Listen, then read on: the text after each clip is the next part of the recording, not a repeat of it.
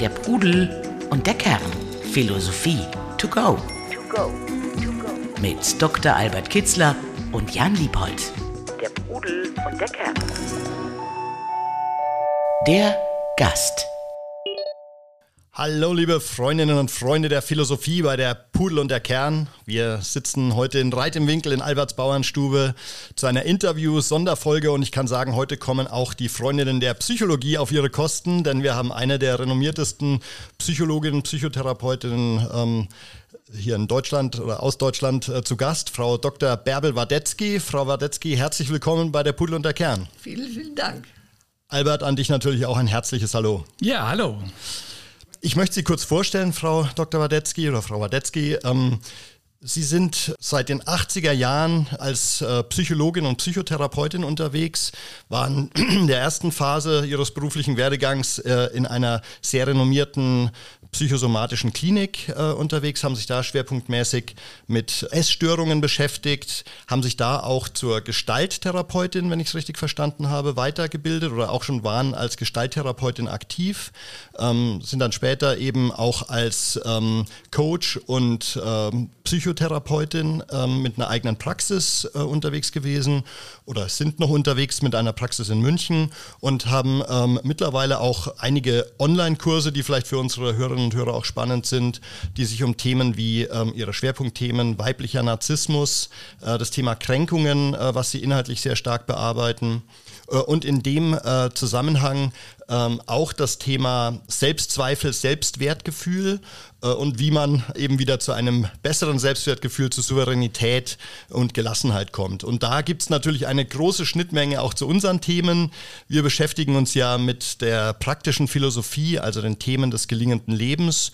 Und heute wollen wir uns schwerpunktmäßig mit dem Thema Selbstzweifel äh, beschäftigen, uns darüber unterhalten, weil die Selbstzweifel können einerseits, glaube ich, ein wichtiger Trittstein sein, um sich so ein bisschen selbst zu orientieren, aber sie können auch sehr destruktive Elemente äh, enthalten.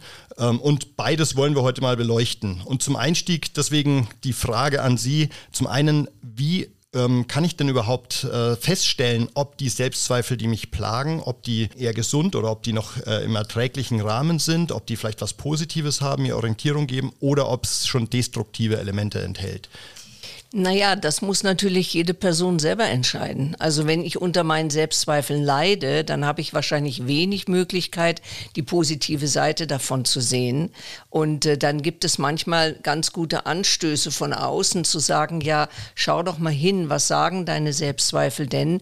Und haben die überhaupt eine, einen Realitätsbezug oder nicht? Und wenn da kaum Realitätsbezug ist, nach dem Motto, mein Gott, ich bin immer falsch und keiner mag mich und ich mache alles falsch und ich sehe auch falsch aus, dann mag das äh, für die Person anscheinend eine Realität sein, aber äußerlich stimmt es nicht. Und da gibt es natürlich dann schon einen, einen Zwischenraum, den man sich angucken kann und sagen, was davon passt denn jetzt zu dir und was ist wirklich etwas, was dich belastet. Und dann kann man versuchen, diese Belastung zu reduzieren. Mhm.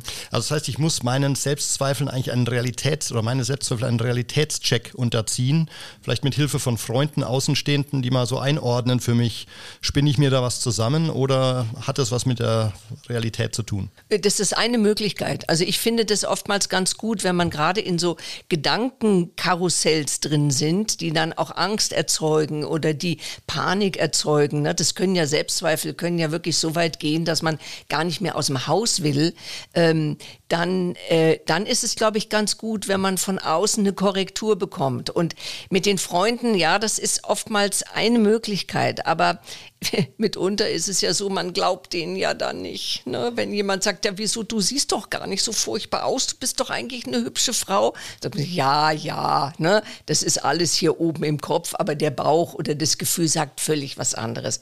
Und dann ist manchmal natürlich eine therapeutische Begleitung, kann da sehr hilfreich sein, um zu sehen, wie kriege ich denn das überhaupt hin, zum Beispiel auch nicht zu glauben. Da muss ich ja auch was tun, um es nicht zu glauben. Und ich muss was tun, um es zu glauben. Ne? Und das kann man mal wirklich für sich explorieren und schauen, was, ähm, ja, was, was, was heißt es denn für mich, wenn ich so viele Selbstzweifel habe? Ja? damit mache ich mir ja ganz viel im Leben kaputt, wobei ich glaube, dass Selbstzweifel etwas sind, was wir alle besitzen. Ja, das ist die andere Seite. Ja, das wäre jetzt auch meine Frage gewesen. Als erstmal muss ich Sie, glaube ich, akzeptieren, dass Sie da sind ja. und vielleicht ja auch nach der positiven Seite suchen. Vielleicht können Sie die auch nochmal erklären. Also wo gibt es mir denn Orientierung? Wo brauche ich, wo, wo, also wo führt es mich vielleicht in ein besseres Leben auch? Ja, also ich denke, Selbstzweifel können, wenn ich sie ein bisschen mit Distanz angucke und nicht gleich in meine Panik und sowas falle, können natürlich schon eine Orientierung sein, bin ich auf dem richtigen Weg oder habe ich mich vielleicht verlaufen? Und steuere ich bestimmte Erwartungen oder Ansprüche an, die eigentlich gar nicht zu mir und meinem Leben passen. Also das haben wir ja oftmals im Rahmen des Narzissmus ist das so, ja. Wir haben Ideale, von denen wir die wir nicht als Ideale stehen lassen, sondern von denen wir Sollforderungen machen. Ich bin nur liebenswert, wenn ich das und das und das und das bin. Das sind Glaubenssätze, die sich irgendwann mal eingeprägt haben.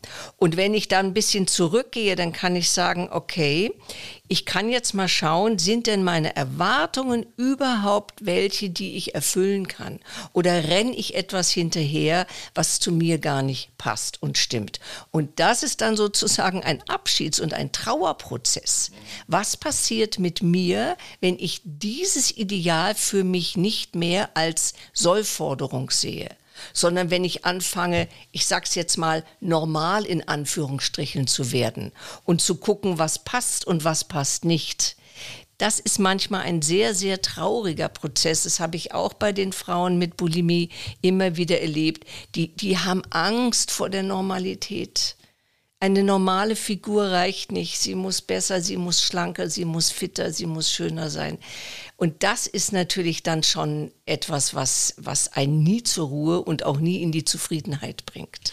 Also es geht um die Diskrepanz zwischen dem realen Ich und dem Ideal-Ich. Und diese Diskrepanz muss man eben schauen, ist die zu weit oder ist, das, ist die zu groß? Ein bisschen Diskrepanz wird ja immer da sein. Ein bisschen, glaube ich, Idealvorstellungen oder Ziele gehören auch dazu eben. Ne? Und die brauchen wir. Also wenn wir die nicht hätten, ich glaube, dann würden wir alle einschlafen. Dann würde ja gar nichts in Gang kommen.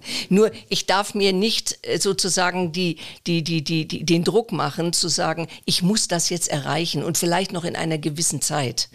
Äh, daran, das ist nicht gut. Aber Selbstzweifel an sich sind natürlich schon etwas Gutes, um den Standort zu bestimmen und zu gucken, bin ich auf dem richtigen Weg oder bin ich auf dem falschen Weg? Und das glaube ich, ein ganz entscheidender Punkt, auch dann, dass man zufrieden ist, dass man sagt, ja, ich habe meinen Weg, äh, glaube ich bin auf dem richtigen Weg. Albert, da fallen mir natürlich sofort Erkenne dich selbst ein als äh, die Grundlage für alle Philosophie, die offensichtlich dann, äh, wo es hier eine Schnittmenge auch zur Psychologie gibt. Kannst du das mal für uns philosophisch einordnen, diesen Prozess des Selbstzweifelns. Ja, man kann auch noch ein anderes Zitat eines griechischen Philosophen anführen, der sagte, wann fingst du an zu philosophieren? Als ich anfing, mich zu verurteilen. Wobei dieses Verurteilen in Anführungsstrichen ist. Also Selbstkritik kann sehr gesund sein. Ich sage, Selbstzweifel ist so lange sehr positiv, wenn er einhergeht mit einem gesunden Selbstwertgefühl und Selbstvertrauen. Denn der, das Gegenteil, wenn ich überhaupt keine Zweifel an mir habe, dann bist du sehr schnell bei der Überheblichkeit, bei der Hybris. Und mhm. das war eines der ganz großen Feinde des gelingenden Lebens in dem Griechentum. Also der, die Hybris war eines der schlimmsten. Sie kommt vor dem Fall bekanntlich, der Übermut. Und das soll nicht sein. In der Tat, äh, äh umgekehrt, wir verlieren die Dynamik, die Lebendigkeit, äh, die Weit, die Entwicklung, das Potenzial, was in uns ist, will gelebt werden. Wenn wir da stehen bleiben und denken, alles ist wunderbar und ich habe auch überhaupt keine Probleme, auch das gibt es ja eigentlich nicht. Das ist eigentlich nur eine Verdrängung oder ein nicht genaues Hinsehen. Das hat Sokrates sehr gut erkannt und meinte deshalb, das Wichtigste, um seinen Seelenhaushalt aufzuräumen, um in ein gelingendes Leben zu kommen, um auch ein guter Mensch zu sein. Also das, die hatten durchaus äh, die Vorstellung, der Mensch sollte tugendhaft leben und für ein gutes und gesundes und friedliches Miteinander sorgen. Und dazu muss er ein bisschen an sich arbeiten und vor allen Dingen tief in sich, tief in sich hineinschauen. Und daher kommt dieses äh, Erkenne dich selbst. Und äh, später, ich habe mal das gehört, soll von Cromwell sein. Wer aufgehört hat, besser sein zu wollen, hat aufgehört, gut zu sein. Und das ist, also wer wer da in Selbstzufriedenheit stehen bleibt, der entwickelt sich nicht mehr. Und da, dann schöpft er auch seine Potenziale nicht aus. Wir sind ja auch nicht immer dieselben. Wir verändern uns ständig. Das heißt, eine optimale äh, Verwirklichung des Selbst bedeutet eigentlich auch immer hinzuschauen oder hinzuhören, wer bin ich denn jetzt? Oder stimmen meine Werte von gestern noch? Oder meine Anschauung, meine Vorlieben? Oder äh, bewege ich mich dann nur aus Trägheit in einem Trott? Äh, aber verliere eigentlich die Lebendigkeit. Also wer aufgehört hat, da ein bisschen in sich hineinzuhorchen und manchmal auch selbstkritisch sich zu hinterfragen, der erstarrt, der verdinglicht sich selbst und der verliert die Lebendigkeit. Und das ist nicht nie gesund. Gleichzeitig brauchen wir dafür dann ja auch ein sehr gutes Radarsystem oder einen Kompass, der uns so zeigt, wie wollen wir denn äh, wirklich sein oder was haben uns da vielleicht auch unsere Eltern eingeredet, was, wie beeinflusst uns unsere Umwelt. Und das ist, ähm, kann ich auch aus meinem Leben berichten, ich glaube, diese Erwartungen, die so an einen rangetragen werden, die, würde ich sagen, beeinflussen die Kompassnadel manchmal so ein bisschen negativ. Frau Wadetzky, wie würden Sie das einschätzen? Was machen Erwartungen von anderen mit der eigenen ähm, ja, mit, den, mit, mit einem eigenen Kompass, mit dem gut ausgerichteten Kompass? Naja, das kommt immer ganz drauf an, wie weit ich meinen Kompass überhaupt habe. Also wenn wir zum Beispiel wieder diesen narzisstischen äh, äh, Erlebniskreis nehmen, dann ist es ja oft so, dass genau dieses innere Maß nicht mehr da ist und man misst sich sozusagen an dem, was von außen kommt. Ja, und dann übernehme ich Anforderungen, die mit mir gar nicht übereinstimmen oder nur bedingt übereinstimmen. Ja, das heißt, es ist immer eine Frage, wie weit kann ich mich sozusagen selber innerlich ja, soweit, soweit mich kennen und, und auch wissen, was ist gut für mich, wo sind meine Grenzen, wo sind meine Potenziale. Jetzt gibt's ja auch so diese Potenzialentwicklung, ist ja auch ein ganz neues Wort, wirklich zu schauen, was ist in mir und wo sind auch die Grenzen und wo kann ich sagen, nein, das bin nicht ich, das gehört nicht zu mir. Aber wenn ich so gestrickt bin, dass ich die Bewunderung von außen brauche, die, den Applaus, die Anerkennung von außen brauche, um mich überhaupt wertvoll zu fühlen, dann kann ich davon nicht Abstand nehmen, weil dann habe ich immer das Gefühl, wenn ich die Erwartungen nicht erfülle, werde ich auch nicht geliebt. Da ist sofort ein Zusammenhang und das ist die Falle dann. Dann muss ich immer bedienen und ähm, komme nie mehr eigentlich zu dem, wer ich bin und was ich bin. Also es geht darum, wirklich erstmal so sein authentisches Ich zu definieren, zu merken, wo. da muss man erstmal hin, ja, bis ich es definieren kann. Mhm. Das ist oftmals ein langer Weg, zu gucken, ach was, ich bin überhaupt authentisch. Ich habe das erlebt. Ich habe mal einer Frau gesagt, fragen Sie sich doch in einer speziellen Situation, was will ich? Und dachte mir, das ist eine ganz normale Frage. Und dann hat sie zu mir gesagt, ich kenne die Frage nicht. Ich habe mich das nie gefragt. Was will ich? Und wenn jemand sich diese Frage nie gestellt hat, wird die Person vielleicht auch gar nicht wissen, was will ich. Sie weiß es irgendwo, da gehe ich völlig davon aus. Ja? Es ist ein Wissen in uns, was aber so verstellt ist durch die Anpassung an das Außen, dass allein die Frage fast schon wie ein Verrat ist. Ich darf doch nicht mich fragen, was ich will. Ich muss doch fragen, was die anderen wollen.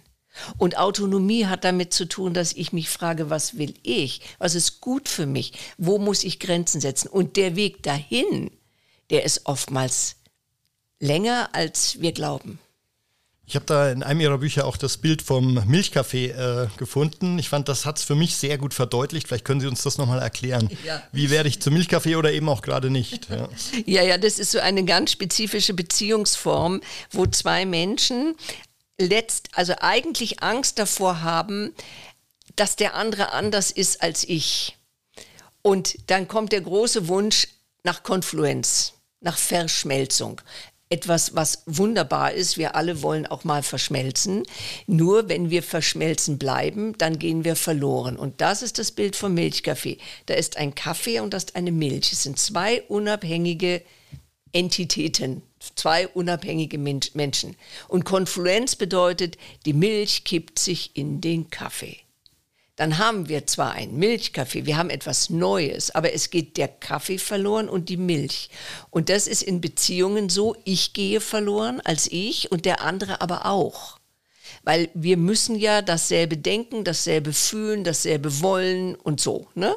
Ähm, und das ist so schade, weil dann ja eigentlich die Beziehung keine Beziehung mehr ist. Beziehung ist ja, findet ja an der Grenze statt, da wo zwei unterschiedliche Teile sich begegnen mal näher, mal ferner. Ne? Und was dann die Folge ist, ist, dass der Milchkaffee so einengend ist, dass der dann explodiert und dann haben wir Kaffee und Milch ganz weit getrennt. So wie in so einer Zentrifuge, aber dann haben sie keine Beziehung mehr miteinander. Also das ist eine dramatische Form von Beziehung, die man bestmöglich sich genau angucken sollte. Äh, wie kriege ich wieder Grenzen in den Milchkaffee? Albert, was ist dein Verhältnis zum Milchkaffee? Nein, das habe ich ausführlich dargelegt, genau diesen, diesen, äh, diesen Zusammenhang in meinem Buch über die Weisheit der Liebe, wo ich auch darauf hingewiesen habe, das ist eine Symbiose von zwei. Symbiose verschmelzen ist wunderbar, aber man darf die Selbstständigkeit dabei nicht aufgeben, weil dann die Dynamik fehlt, die Spannung fehlt. Äh, wir haben gar kein anderes mehr vor uns, der uns spiegelt, der uns möglicherweise auch mal kritisch spiegelt, sondern wir gucken ins Spiegel, äh, Spiegelbild. Wir sagen uns selbst, bestätigen uns selbst nur. Und dann geht auch etwas Wichtiges verloren, das in, äh, in guten Beziehungen Beziehung eigentlich äh, sein sollte. Man sollte sich bestärken, man sollte äh, Wertschätzung bekommen vom anderen. Aber wenn der andere ganz ich bin, weil er sich unterworfen hat, weil da gar keine Substanz mehr da ist, dann ist das sehr hohl. Das merkt man dann auch. Man ist überhaupt nicht zufrieden. Also es geht wie Yin und Yang. Es müssen zwei gleich starke, in sich ruhende Kräfte sein, die da miteinander äh, sich entschließen. Wir haben eine tolle Zeit miteinander und diese Selbstaufgabe ist dann immer das Ende eigentlich oder der Anfang vom Ende der, Be der Beziehung. Aber ich möchte noch auf einen anderen Punkt hinweisen. Es geht so äh, Einflüsse von außen zu seinem Selbst kommen, die die alten Inder hatten eine sehr schöne Vorstellung. Zu sich selbst kommen äh, heißt eigentlich so Masken aufschneiden, eine nach der anderen.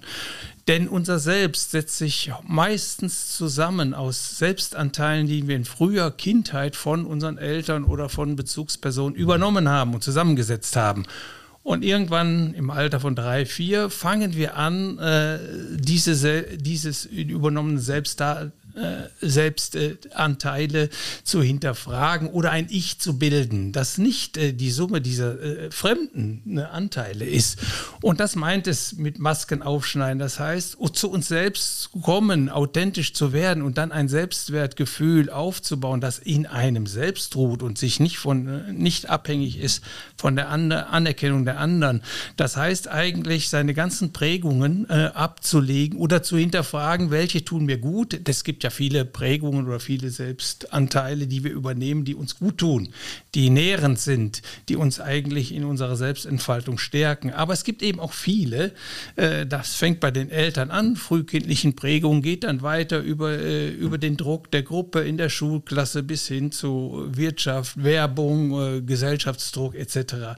Und all diese, all diese Dinge, wenn wir da viel von haben, dann ist unser Selbst und der Kern, unsere tiefste Basis eigentlich überdeckt. Wir kommen gar nicht, stoßen gar nicht vor dazu. Und dann ist es so, wie man, als wenn man sein Haus auf Sand aufbaut. Und dann gibt es Brüche im Selbstwertgefühl, auch im Selbstvertrauen, weil es eigentlich gar keine, das knüpft gar nicht am Selbst an, sondern an, an irgendwelchen Vorstellungen, äh, die andere äh, von einem haben oder Erwartungen, die andere an einem haben. Und dann gibt es immer die Selbstentfremdung. Ich lebe nicht das Leben, das ich eigentlich aus meiner Mitte herauskomme. Ich finde auch meine Mitte nicht. Und dann haben wir immer diesen Zwiespalt, da sind wir immer zwei und dann gibt es immer diese, äh, diese Konflikte zwischen dem eigentlichen, das manchmal häufig gar nicht bewusst ist, aber dass äh, äh das immer äh, präsent äh, ist und wir spüren es dann, dass, dass, dass wir uns nicht Wohlfühlen, Entfremdungserscheinung. Wir spüren Entfremdung. Irgendwas stimmt nicht. Ich bin nicht da oder die Beziehung klappt nicht oder die Arbeitsstelle. Das bin nicht ich, sagen wir da manchmal. Frau Wadetzky, wenn man das so für sich merkt oder verspürt, was mache ich dann? Also ähm, denke ich erstmal für mich nach, versuche ich äh, selbst, kann ich überhaupt alleine dann dahin kommen, ähm, das zu analysieren oder brauche ich da auf jeden Fall Hilfe von außen, sei es von Freunden oder von einer Therapeutin? Man kann alles. Also ich denke, da gibt es überhaupt gar keine Einschränkungen. Und da gibt es meiner Meinung nach auch keine Regel. Äh, weil das muss wirklich jede Person selber finden für sich. Und es gibt ja Menschen, die von Therapie überhaupt gar keine Ahnung haben. Ja, wo Therapie für sie etwas ist, das ist für Leute, die sind gaga, sagen sie dann immer. Ne? Die haben Knall. Ich habe keinen Knall, also brauche ich keine Therapie. Dass Therapie aber ganz was anderes sein kann, als ähm, Knall zu behandeln, sagen wir es mal so, äh, sondern ein, ein, ein, eine Möglichkeit der Selbstentfaltung und Selbstentwicklung. Das wissen viele gar nicht. Und ich finde es wunderschön, was wir heute für Möglichkeiten haben. Wir haben so viele Möglichkeiten, wie es früher nie gab. Wenn ich allein an meine Eltern denke, da gab es vielleicht ein paar Therapeuten, aber das war ganz weit weg. Da hatte keiner eine Chance, überhaupt Hilfe zu holen. Und heute können wir überall in ganz verschiedenen Richtungen, können wir uns Unterstützung holen. Und ich kann wirklich nur dafür plädieren, sich das auch zunutze zu machen, weil es gibt ganz tolle Erfahrungsbereiche, neue, wo ich auch Neues wieder in mir finden kann. Aber dazu muss viel Angst ab abgebaut werden. Und ich glaube, die Mehrzahl der Leute hat immer noch Angst, diesen Weg zu gehen, weil ist ja klar, wenn ich anfange, mich mit mir zu beschäftigen, dann sehe ich natürlich auch die ganzen Ungeheuer in mir. Und wer will denen schon begegnen? Ja, lieber mache ich oben was drüber und die sind in Ruhe. Ja, die kommen halt dann als Symptom vielleicht irgendwo raus, aber ich will da nicht dran rühren. Und ich weiß für mich selber, ähm, ich habe wirklich so immer so gesagt, die, die spannendste Abenteuerreise war die Reise zu mir selber. Und die ist nicht immer witzig. Ich meine, das ist einfach so. Ähm, sie ist erfüllend und schön, aber sie ist zum Teil auch ja, mit Steinen sozusagen äh, gepflastert. Da sagen bestimmt die Philosophen irgendwie über so etwas. etwas ja, das ja, erkenne dich selbst, ja klar. Äh, ja, ja, der erste Philosoph in Griechenland, Thales von Milet, der sagte, sich selbst erkennen ist schwer. Richtig, ja, kann ich nur unterschreiben. und, und ist auch sehr, sehr reich. Ist wirklich, weil wir haben ja alles in uns. Und es ist ja auch zum Beispiel ein ganz völliges äh, Fehlverständnis von Therapie oder von Selbstentwicklung, dass wir meinen, wir müssten was neu lernen. Wir haben alles in uns. Es geht nur darum, das wieder lebbar zu machen, ja, das wieder in den eigenen lebendigen Kontext zu bringen.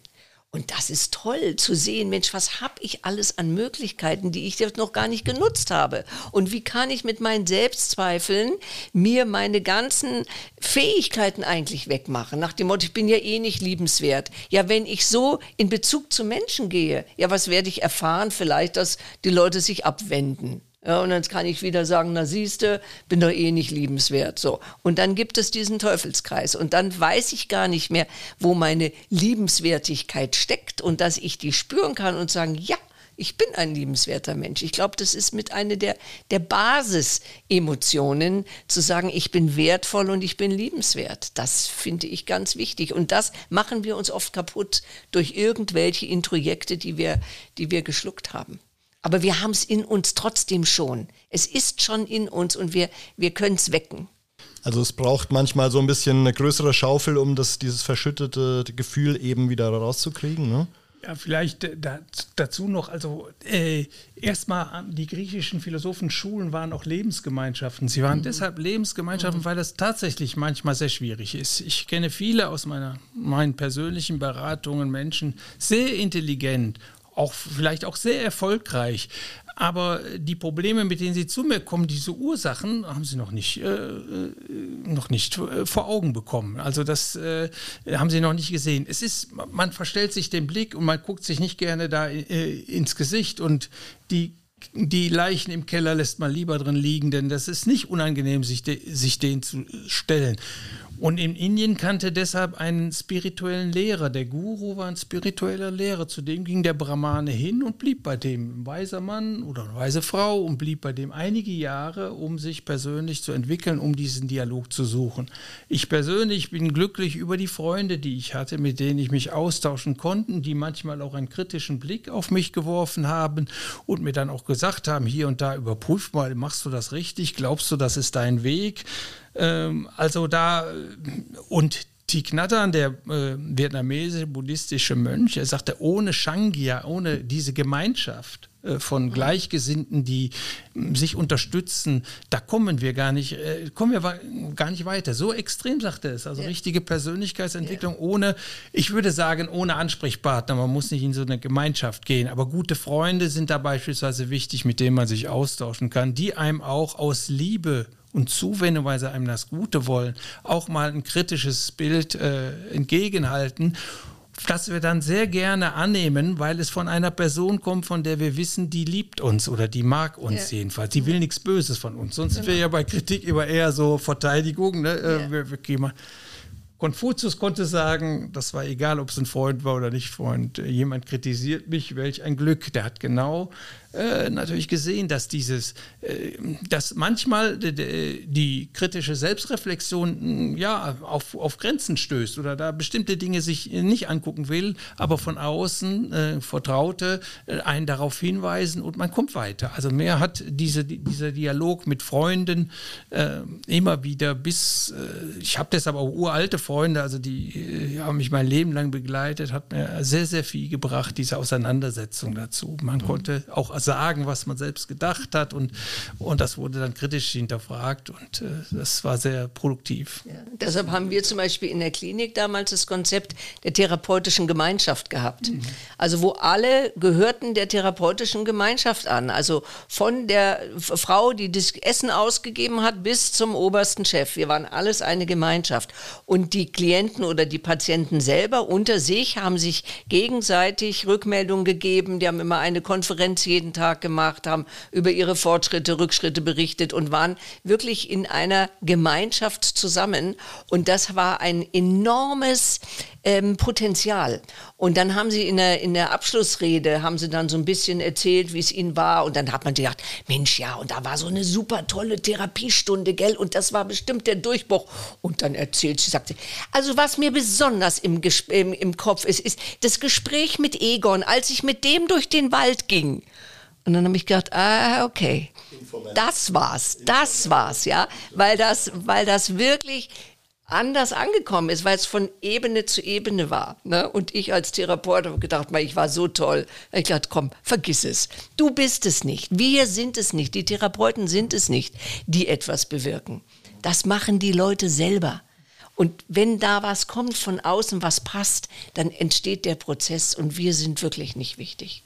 Ja, ich, vielleicht, wenn ich da noch äh, zu ergänzen darf, ich komme ja gerade von einem Wochenendseminar wieder, also aus meinen Seminaren, was da immer wieder in der Feedbackrunde dann zur Sprache kommt, äh, diese Freude daran, Gleichgesinnte zu treffen, ja. mit denen man sich auf so einem Niveau ganz anders, aus einer ganz anderen Welt, kennenlernt und unterhält. Und das war jetzt ein Wochenende Philosophie und Wandern. Das heißt, wir haben neben der Philosophie sind wir dann auch durch den Wald gegangen und dann bilden sich immer so Grüppchen, dann gibt es immer diese Gespräche und äh, es war eine ganz äh, exzellente Gruppe mit ganz außergewöhnlichen Persönlichkeiten und äh, das hat jeder dann als große Bereicherung mhm. empfunden. Ah, hier treffe ich endlich Menschen, mit denen ich über Dinge unterhalten, mit, kann ich mich mit meinen Nachbarn zu Hause nicht oder ich kenne da gar nicht so viele. Ja. Oh, und das ist äh, Deshalb wertvoll, verstehe ich auch ja. diese Schule, die ich betreibe, als eine, ja, als, als eine Gemeinschaft, als eine große Familie, die sich dann immer wieder mal trifft und so austauscht und sich bereichert. Und das ist natürlich dann sehr stärkend auch für das Selbstwertgefühl, mhm. Selbstvertrauen, mhm. weil da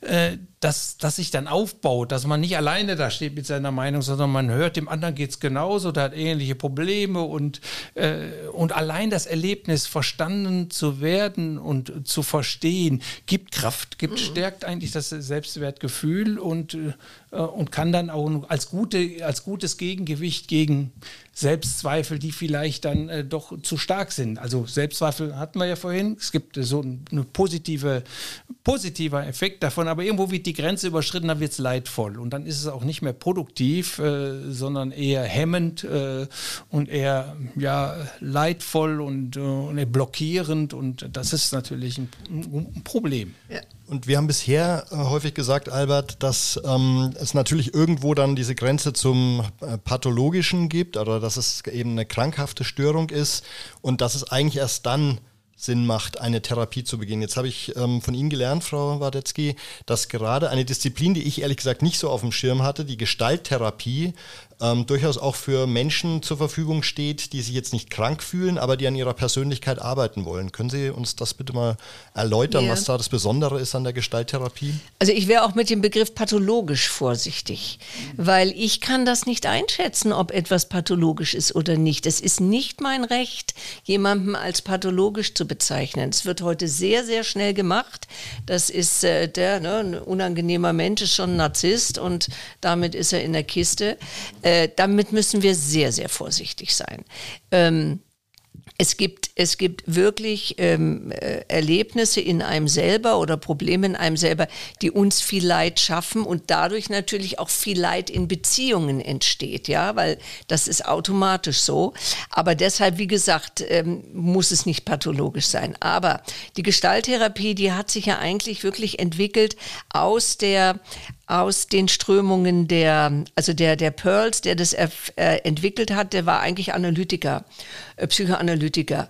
Und ähm, der hat gemerkt, da, da fehlt ihm einfach was. Und der hat aus ganz vielen Traditionen auch das Wissen zusammengenommen und hat eine, ein, ein, eine, eine ja, Therapieform in Anführungsstrichen entwickelt, wo es um die Entwicklung der Person geht. Also es geht um Persönlichkeitsentwicklung. Es geht darum, ähm, im Kontakt mit dem anderen, in der Beziehung mit dem anderen, sich selber zu erleben, zu erkennen, ähm, Rückmeldung zu kriegen, so, so wie Sie es vorhin schon gesagt haben. Ne? Das ist eigentlich so die, die Grundlage der Gestalt, dass man all das, was man in sich nicht lebt, dass man dann eine Chance hat, das wieder zu sich zu nehmen und zu sagen, ja, das ist ein Teil, den habe ich ja ganz woanders hingetan und jetzt nehme ich ihn wieder. Oder wenn man zum Beispiel Angst hat und sagt, ich will, dass die Angst weggeht die geht nicht weg. Ängste gehen nicht weg. Ich kann aber sagen, ich bin ein ängstlicher Mensch im Moment und so ist es. Indem ich es annehme, verändert sich schon was. Das ist das sogenannte Paradox der Veränderung. Indem ich es für mich erlebe und annehme, verändert sich dieses Phänomen. Ich muss es nicht wegmachen, sondern nehmen, zu mir nehmen und als Teil von mir zu erleben. Und dann kann dieses, dieses bisher außen wirkende natürlich seine Kraft woanders hinbringen als, als sozusagen in, in diese Angst. Ne? Dann geht es eher in die Kraft oder in was anderes. Also es ist sozusagen eine, eine, eine sehr humanistische, ganzheitliche Form, wie sie, man sieht den gesamten Menschen mit dem Körper, mit der Bewegung, mit der Stimme, mit allem. Man kann auch mit allem arbeiten, was, was auffällt. Und ähm, ja, und es ist ein Weg in die Selbstentwicklung und es ist zugleich auch eine Form, wie ich jetzt ganz schwere ähm, Probleme zum Beispiel auch angehen kann, sei es jetzt eine narzisstische äh, Persönlichkeitsstörung oder sowas. Das ist auch mit dieser, es geht sehr viel um Haltung. Haltung auch des Therapeuten, ja. Und wie gesagt, nicht wegmachen und du bist an sich erstmal in Ordnung und jetzt schauen wir mal, wie kriegst du dein Gleichgewicht wieder hin. Im Grunde ist es was sehr, sehr Philosophisches, so wie ich sie vorhin auch verstanden habe, dass die ja auch davon ausgehen, dass man ins Gleichgewicht wieder muss innerlich. Und es ist halt ein anderer Weg, aber es ist dasselbe Ziel eigentlich.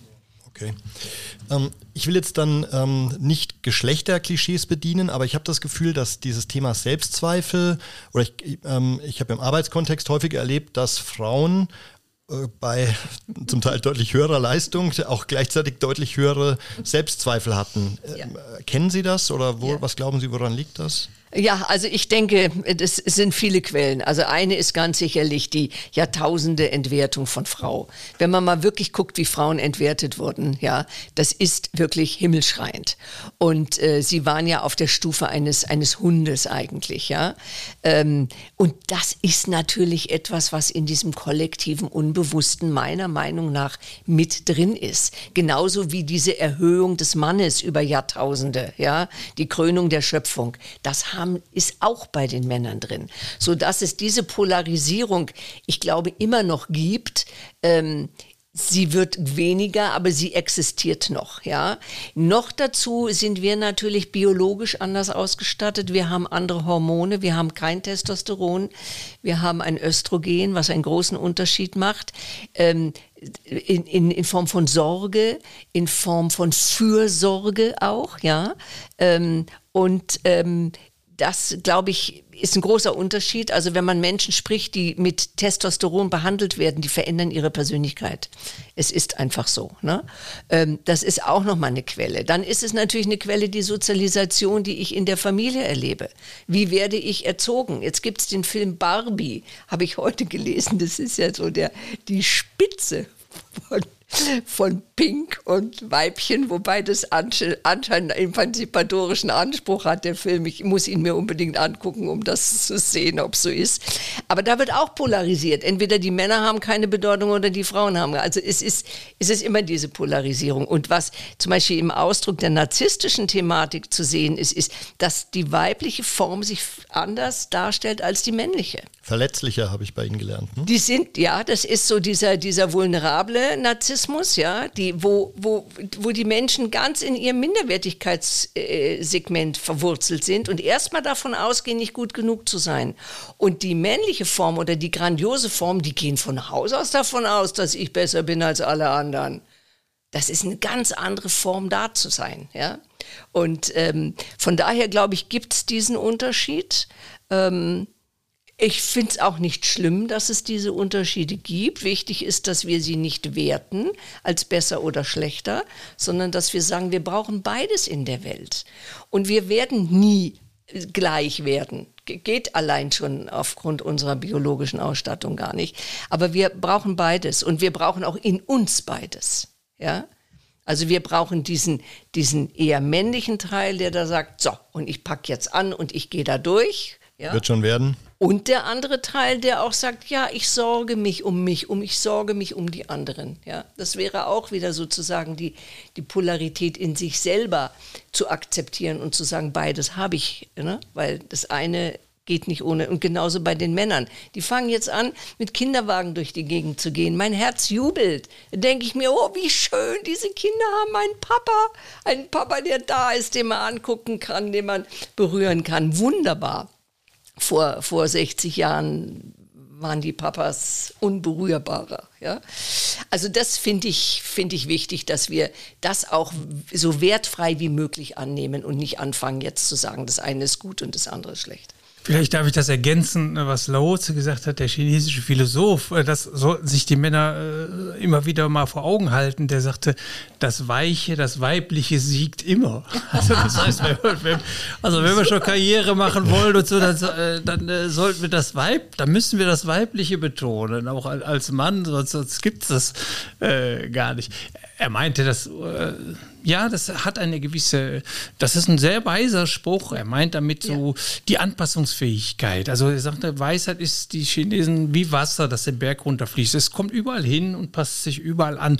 Anpassend jetzt nicht im negativen Sinne, dass es sein Selbst aufgibt, Wasser bleibt Wasser, aber dass es mit allem umgehen kann. Ja. Versteht, mit allem umzugehen. Mit sich, den anderen Menschen und mit der Welt.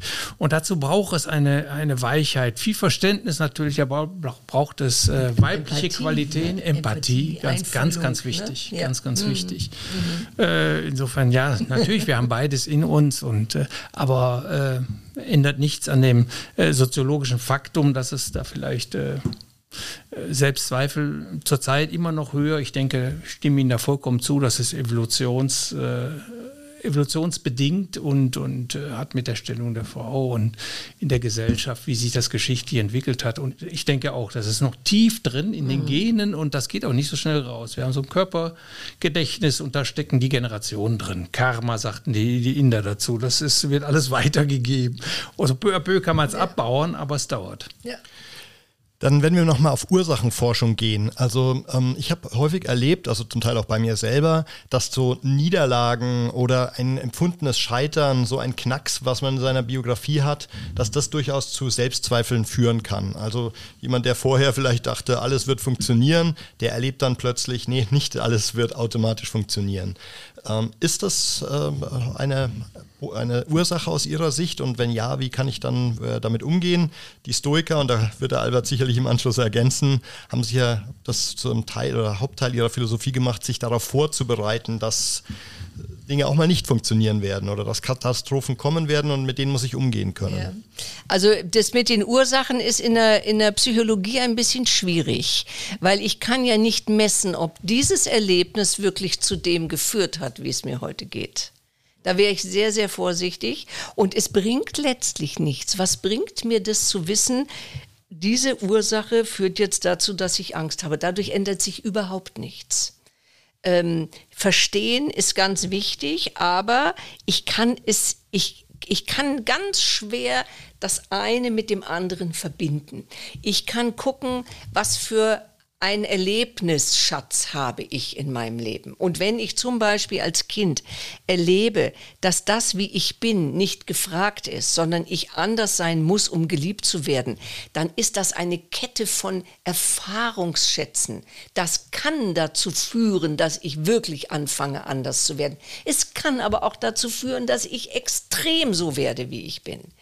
Das heißt, man kann es nie voraussagen, was hat das eine Erleben dann für Folgen. Ja? Deshalb muss man immer ein bisschen aufpassen ähm, mit dieser Ursachenzuschreibung. Aber es kann sein, in dem Fall zum Beispiel, wenn einer sagt, ich schaffe alles und plötzlich schafft das nicht, das ist eine unglaublich wertvolle Erfahrung nach dem Motto, hallo mein Lieber, hier ist eine Grenze, jetzt wird mal nicht hier, ne?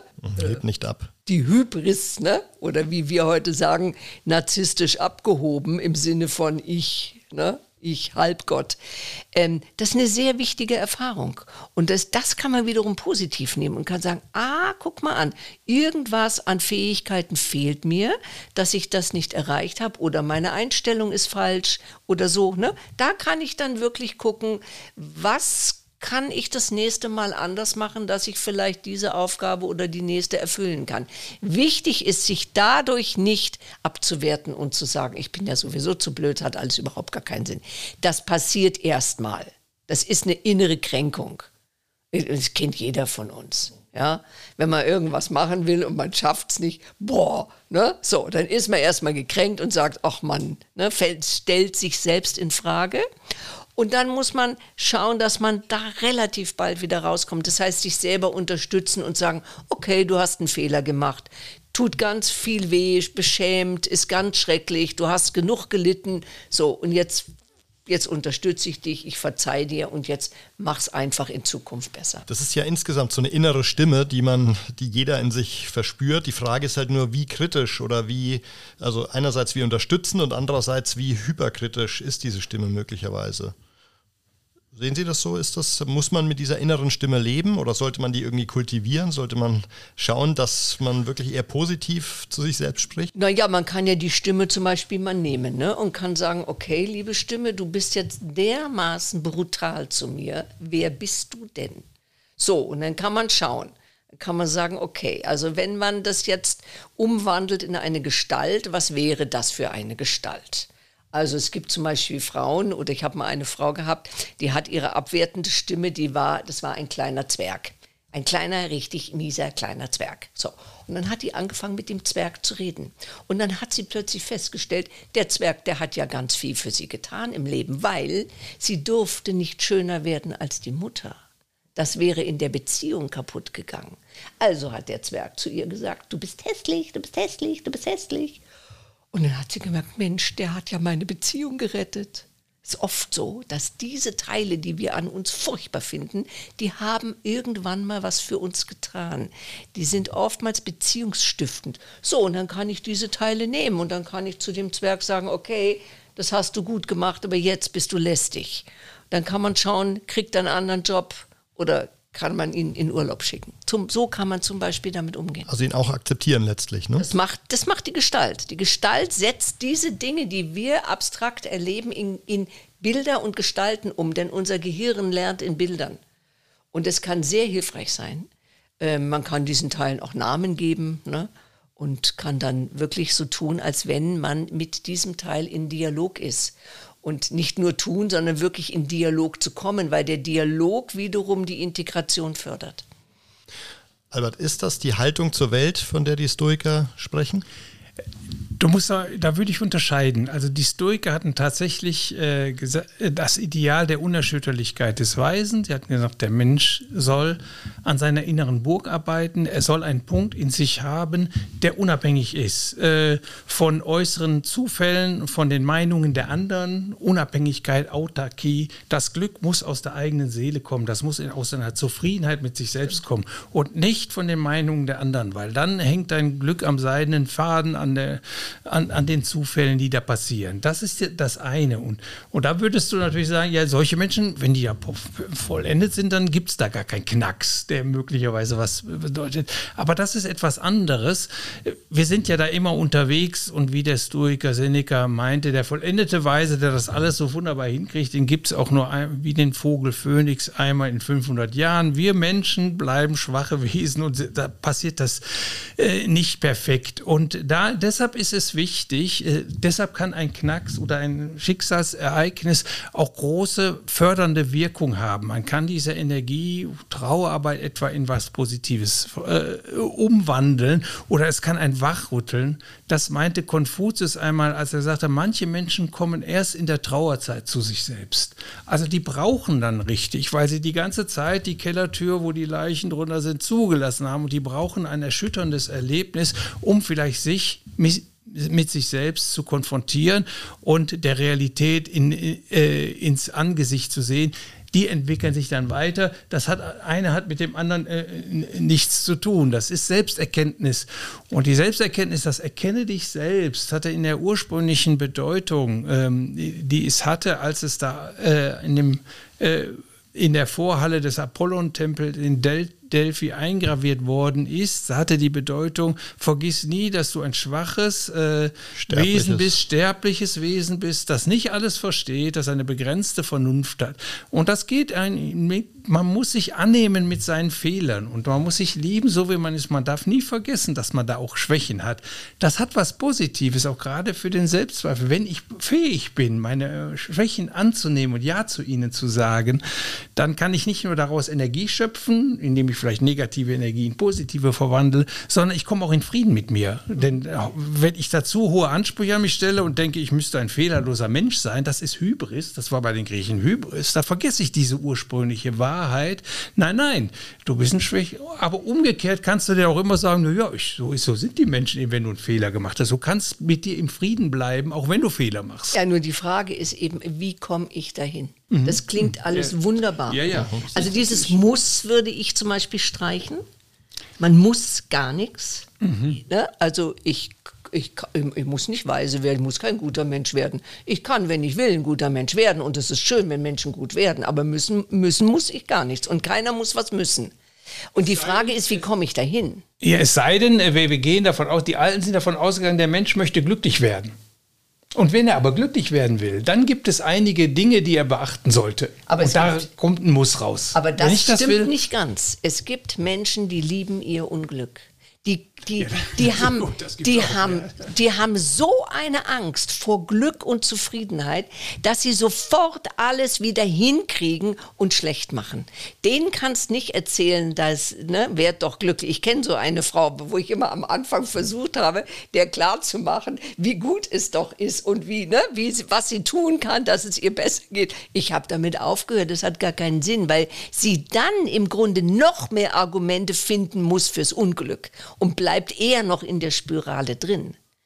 Natürlich kann man sagen, die Essenz ist natürlich, auch diese Frau möchte glücklich werden, aber sie ist so weit davon entfernt, dass wenn ich ihr mit Glück komme, sie sofort das Unglück äh, präsentiert. Und für mich ist, und es ist, also diese Ziele, ja, auch die Weisheit zu finden. Es gibt eine Weisheitstherapie zum Beispiel, ne? Das finde ich alles toll. Nur die Frage ist, wie ist der Weg dahin? Ne? Wie kann ich Menschen unterstützen, davon sozusagen zu profitieren und da mehr, da mehr für sich ähm, zu entwickeln. Vielleicht ja auch von vornherein in Trippelschritten zu denken, ne? also dass man auch nicht, nee. auch da nicht sofort wieder das Maximalziel anvisiert, Natürlich, sondern. Das geht gar nicht. Aber zum Beispiel ein Teil von Weisheit, und das, das beeindruckt mich immer wieder, ist, dass ich schlimme Ereignisse nicht nur als schlimmes Ereignis sehe, sondern als Herausforderung. Und ich kenne Menschen, die das eine tun und die das andere tun. Also zum Beispiel Krankheiten, ja wo manche Menschen wirklich so mit umgehen, dass sie sagen, ah, das ist jetzt eine Herausforderung, da muss ich durch, wie so eine Aufgabe des Lebens. Und die kommen da viel besser durch, als wenn die Leute, oh, wie furchtbar und wie schrecklich. Ich meine, es ist furchtbar für die Menschen, dass sie in dieser furchtbaren, in dieser Furcht drin sind. Und dann sozusagen zu helfen, dass sie das als Herausforderung sehen können, als Herausforderung an ihre Kraft und damit dann äh, anders fertig werden. Aber manche haben es auch. Die haben das einfach mitgekriegt. Ja? Und das ist natürlich ein Riesenschatz, den viele haben, äh, den sie dann auch anwenden können. Ne? Es kommt dann dazu, dass mein Motto meines ersten Buches war ein Zitat von Konfuzius: Man sagt, der Weise versteht, Unglück in Glück zu verwandeln. Äh, also diese Kunst, äh, aus allem noch äh, irgendwie das Positive zu sehen, die Herausforderung, die Chance, auch wenn es noch so groß ist. Das ist ja auch der, die Kernaussage von Thich Nhat Hanh, dem ja. vietnamesischen buddhistischen Mönch. Also gesagt, nein, nein, nicht Leiden verdrängen und auch nicht so, das ist in der Welt. Nein, umarmen müssen ja, wir es, genau. damit da ist Energie drin, ja. damit wir diese Energie ja. in etwas Positives verwandeln. Und äh, ähm, das, das, ist, ist verdammt sehr schwer. Ist schwer. Es ist verdammt schwer, wenn man selber in so einer Situation ist, wo man sagt, um Gottes Willen, ne, was habe ich da getan oder was, was geschieht mir jetzt, ja? das dann umzuwandeln in diese positive Energie, ich, ich finde das zum Teil, sehr, also für mich selber auch schwer. Ja, vor allen Dingen, ja, das ist natürlich, es ist keine, diese Philosophie ist keine Akutmedizin. Das heißt, wenn ich erst anfange, wenn ich da im Graben liege, erstmal anfange, das Schicksal kann ja, hat ja auch schlechte Seiten, darüber zu reflektieren, dann, dann werde ich mich unwohl fühlen im Graben.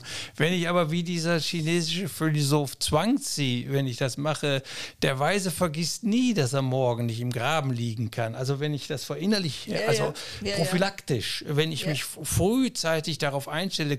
Man sorgt ja auch für seine Gesundheit am besten, wenn man gesund ist, nicht wenn man krank äh, äh, ist. Also so Vorsorge treffen. Und die Philosophie ist vor allen Dingen, also die praktische Philosophie oder Weisheitslehre, ist vor allen Dingen vorsorgend. Ich muss dann arbeiten, äh, wenn ich gerade keine Ängste habe oder wenn alles gut läuft, dann muss ich mich, was kann das Leben noch so bringen? Und wenn, ich, wenn mir das gelingt an mir, meine Persönlichkeitsentwicklung, also quasi auch dann weiter vorantreibe, wenn alles gut läuft, wenn eigentlich gar kein Leidensdruck da ist, dann bin ich vielleicht auch vorbereitet darauf, in diesen schwierigen Situationen besser zu reagieren. Ja. Ich persönlich kann da sagen, dass ich da, dass ich das häufig erlebt habe.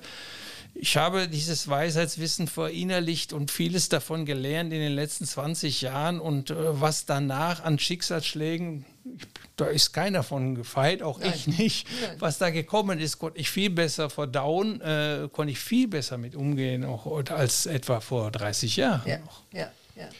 Ich möchte noch mal kurz auf die Sprache kommen. Sie haben gerade das Wort muss so als äh, manchmal schwierig äh, ähm, bezeichnet. Und es gibt ja, glaube ich, zwei andere Wörter noch, das Thema aber oder eigentlich, die auch einen hohen Einfluss auf ähm, Selbstzweifel oder das Selbstwertgefühl haben können. Wie würden Sie empfehlen, mit Sprache dahingehend umzugehen? Sollte ich aber und eigentlich äh, in Bezug auf meine Zukunftspläne rausnehmen aus meinem Wortschatz? Also man kann mit aber sehr schön arbeiten, indem man aber durch und ersetzt. Also wenn jemand sagt, ähm, ich bin ein netter Mensch, aber mach ganz viel Blödsinn. Dann kann man sagen, sag mal den Satz mit uns. Ich bin ein netter Mensch und ich mache viel Blödsinn. Das ist die Wahrheit. Ja? Weil wenn ich aber sage, dann stelle ich das, was ich vorher gesagt habe, in Frage. Das gibt es dann nicht mehr. Ne? Und schon ist alles weg. Ja. Und äh, insofern ist dies mit dem Aber ähm, eher schlecht, sozusagen.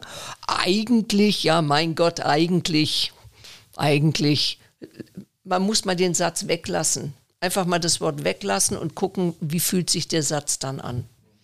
Also ich finde dieses Wort wichtig. Es ist in der Philosophie umstritten. Heidegger hat es oft häufig verwendet, aber dann sagt also man, was soll das oder? eigentlich sein? Mhm. Aber ich verstehe es gerade auch in unserem Diskussionszusammenhang immer so, ja, du kannst eine Maske leben, du kannst die Vorstellung der anderen bedienen, du kannst das Leben der anderen leben statt dein eigenes. Äh, aber eigentlich, da steckt das eigene drin, es geht darum, in deine Mitte zu kommen und äh, deine deine Wertvorstellung zu verwirklichen, dein Leben zu leben und nicht sich unabhängig machen, da sind wir wieder dabei, von, äh, von äußeren Einflüssen oder, wie ich gesagt habe, die Masken ablegen. Und eine Maske ablegen heißt also, du kommst von einer Rolle zu, deiner, zu deinem eigentlichen äh, sein, zu deinen eigentlichen Bedürfnissen auch so. Ich kann damit mit dem Wort viel anfangen, in Abgrenzung zu Schein, zur Entfremdung, zu Entfremdungserscheinungen, zu Masken, die wir spielen, zu Rollen, die wir übernehmen, zu falschen Vorstellungen, die gar nicht, die gar nicht meine eigene sind, sondern übernommen wurden. Aber es ist spannend. Ich sehe das Wort ganz anders. Mhm. Also wenn jemand sagt, eigentlich geht es mir ganz gut.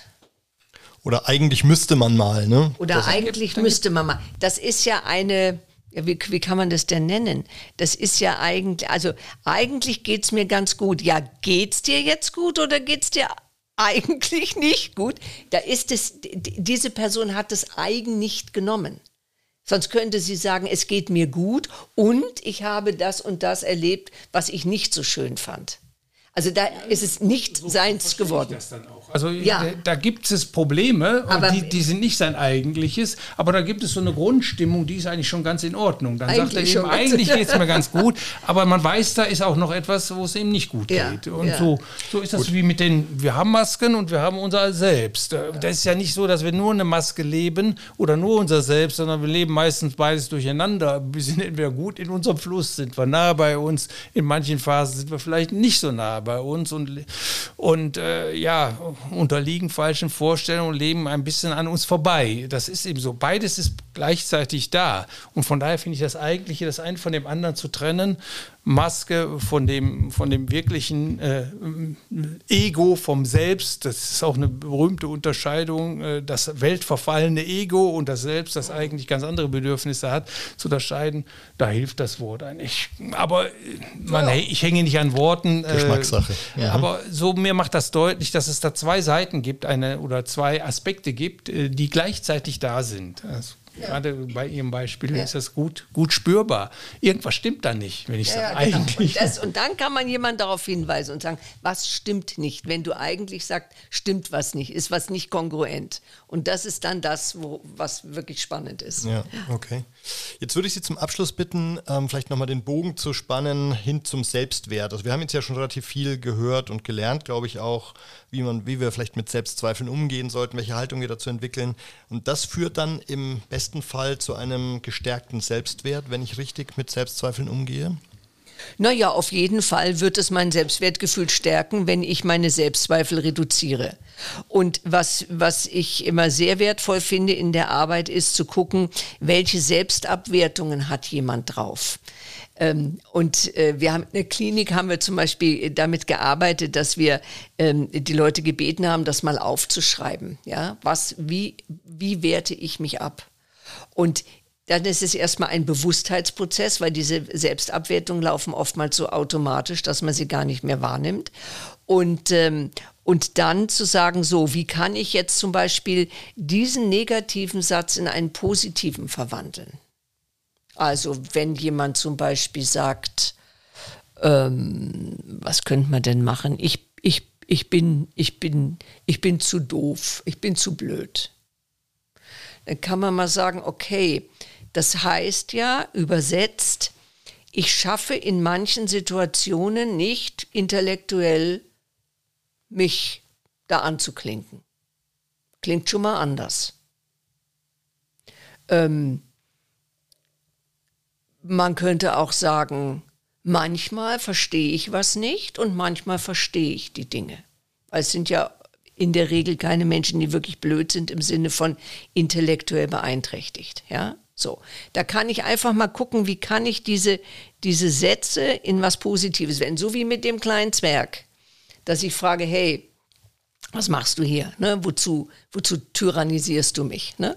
Also das, glaube ich, ist, ist schon etwas, dass wir die Dinge, die uns an uns stören, unter denen wir leiden, dass wir uns die wirklich nehmen gut anschauen, schauen, was kann ich damit machen, kann ich in Dialog gehen. Gibt es dieses Top-Dog-Underdog-Dialoge, ne, wo der eine sagt, oh, bist du blöd, bist du blöd, und dann sagt der blöd, oh, du bist so toll.